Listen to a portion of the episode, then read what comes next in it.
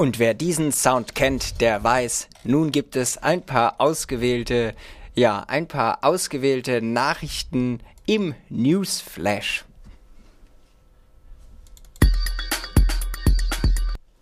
Bahrain. Todesurteile im Geheimverfahren.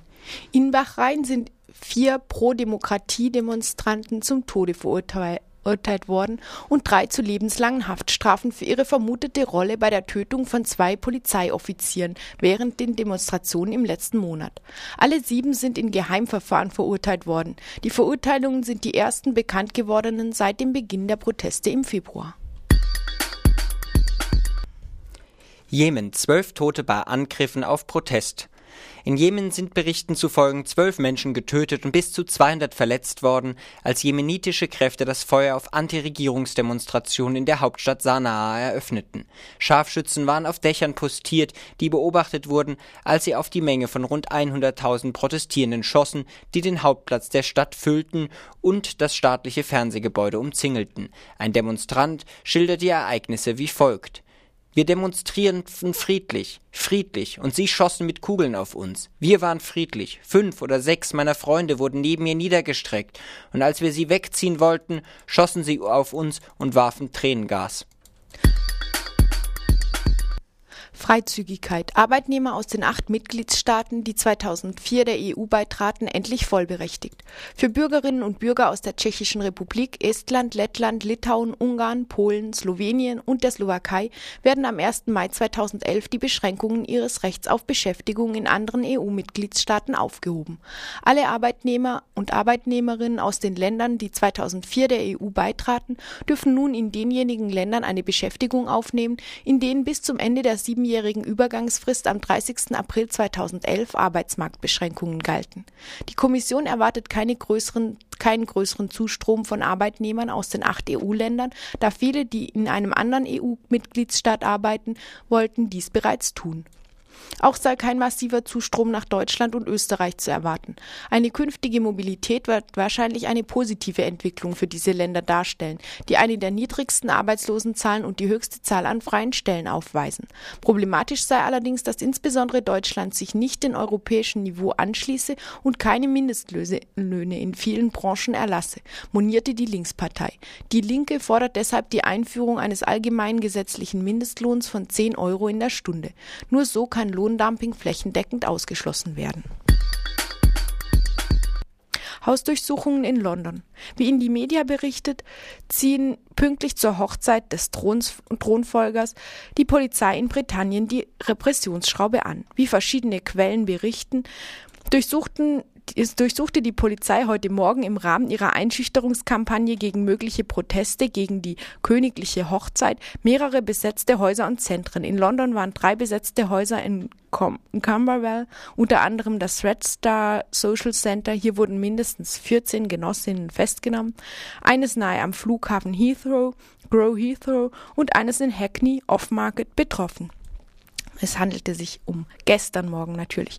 In Brightonhof wurden drei besetzte Häuser durchsucht und mindestens sieben Genossinnen festgenommen. Äh, wie Freedom berichtet, lebten, wurden die Häuser im Einverständnis mit ihren jeweiligen Besitzern äh, besetzt und daher handelte es sich um eine rein von der Polizei initiierte Aktion.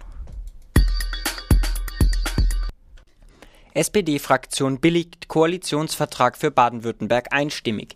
Wie schon bei einem Hintergrundgespräch von Wochenfrist angedeutet, ist die SPD-Fraktion, die zu den Wahlverlierern des 27. März in Baden-Württemberg zählt, mit dem ausgehandelten Koalitionsvertrag und der Zuweisung der größeren Zahl wie auch der wichtigeren Ressorts derart zufrieden, dass sie ohne, ohne jede Enthaltung und auch ohne die begonnene Mitgliederbefragung abzuwarten, einstimmig für den Vertrag stimmte. Ob aber die deutliche Handschrift der SPD als Ordnungspartei bei den Abschnitten nicht nur zu Stuttgart 21, sondern auch bei der Elektromobilität für die im Lande tätigen Autokonzerne oder bei vollinhaltlicher Fortsetzung der demokratiefeindlichen Polizeipolitik hinreicht, um den Euphemismus des Fraktionschefs Schmiedel hinsichtlich der Ministerpräsidentenwahl nicht als Pfeifen im Walde zu konterkarieren, bleibt bis Mitte Mai spannend wie auch offen. Fraktionschef Klaus Schmiedel tönte, damit ist klar, dass die SPD-Fraktion am 21. Mai geschlossen für Ministerpräsident Winfried Kretschmann stimmen wird. Anteil befristeter Arbeitsverhältnisse in Baden-Württemberg seit 1990 verdoppelt. Nach den Ergebnissen des Mikrozensums 2009 waren in Baden-Württemberg rund 5,3 Millionen Personen erwerbstätig, davon knapp 2,9 Millionen Männer und rund 2,4 Millionen Frauen. Demgegenüber gab es im Jahr 1990 nur knapp 4,8 Millionen Erwerbstätige. Das bedeutet eine Steigerung um 12 Prozent. Ursächlich für diese Entwicklung ist die erhöhte Frauenerwerbstätigkeit.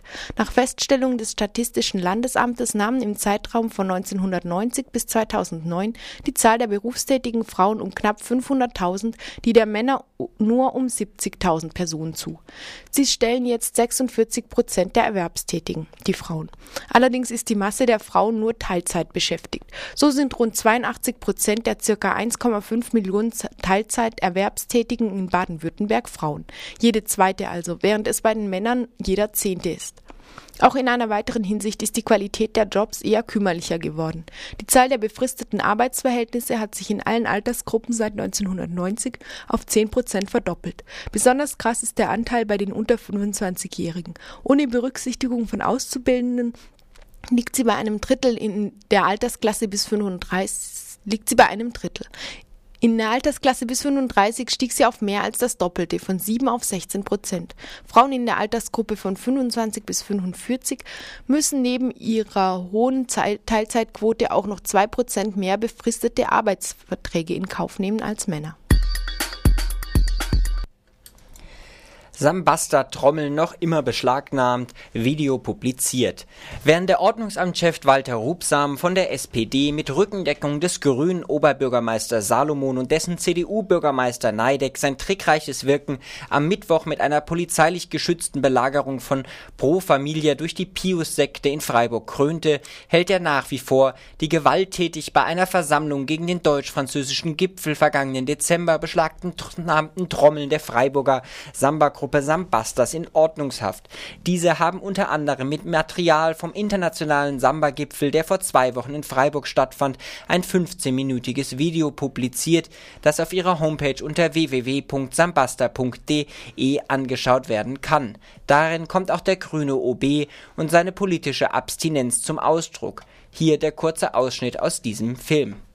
Ehrlich gesagt, das macht mein äh, Ordnungsbürgermeister, äh, der Kollege Neideck, der hat mit den ähm, Trommlern auch persönlich schon gesprochen und ich mische mich, mich da nicht ein. Und ich teile aber auch die Linie, dass wenn man äh, tatsächlich dort äh, die Trommeln abgenommen kriegt und äh, da gab es ja auch schon ein Urteil, dass das ähm, verhältnismäßig ist, was die Polizei dort gemacht hat.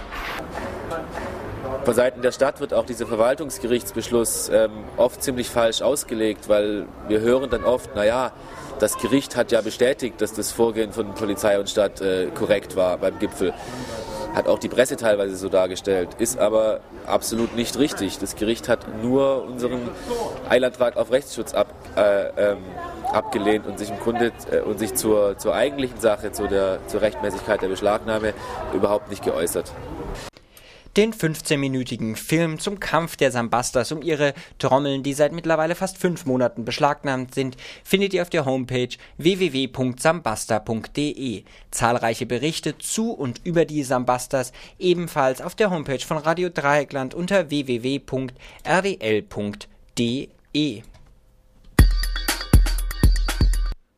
Unabhängige Listen Freiburg fragen, warum ist Freiburg keine Fairtrade Town? Die Fraktionsgemeinschaft der unabhängigen Listen hat sich in einem Schreiben an den Oberbürgermeister Salomon von den Grünen darüber verwundert gezeigt, dass Freiburg die seitens der EU seit 2009 bestehende Möglichkeit nicht ausnutzt, bei öffentlichen Ausschreibungen nicht nur den Preis, sondern auch die soziale und ökologische Kriterien anzulegen. Zwar kaufe die Kantine nur fair handelten Kaffee und wende sich der Gemeinderat gegen ausbeuterische Kinderarbeit, aber vier weitere Kriterien, die Freiburg neben Städten wie Frankfurt, Hannover oder Dortmund in die Liste der Fairtrade Towns aufnehmen würde, werden nicht erfüllt. Die Fraktionsgemeinschaft aus unabhängigen Frauen, Kulturliste und Linke Liste Solidarische Stadt fordert jetzt das Bürgermeisteramt auf, schnellstmöglichst mittels, mittels einer Vorlage den Umstand abzuhelfen und die Vergabepolitik zu ändern.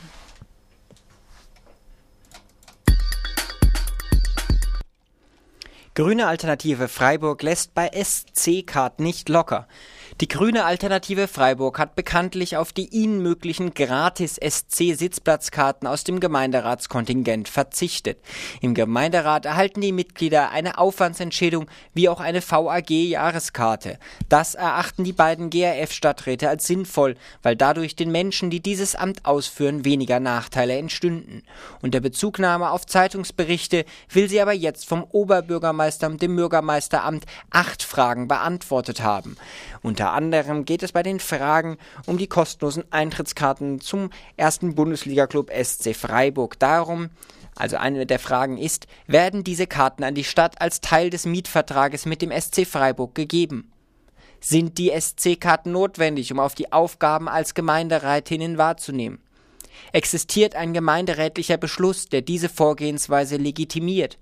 Wie viel höher wären die Einnahmen für die Stadtkasse, wenn der SC den Gegenwert der Karten an die Stadt zahlen würde?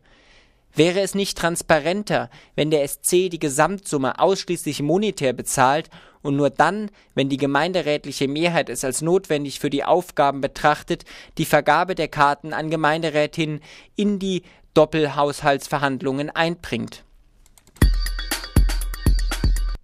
Verletzte bei Demonstrationen gegen die Pius-Brüder am vergangenen Mittwoch in Freiburg. Wie Radio Dreieckland bereits mehrfach berichtete, gab es am vergangenen Mittwoch eine überraschende Demonstration der rechten Sekte der erzkonservativen Pius-Brüder vor Pro Familia und in der Freiburger Innenstadt. Sie bedankten sich dabei beim Ordnungsamt wie auch der Polizei, die diese Überraschungsdemonstration, die ursprünglich für heute, den 29.04. angekündigt worden war, möglich gemacht hatten. Pro Familia Familia wurde nicht informiert.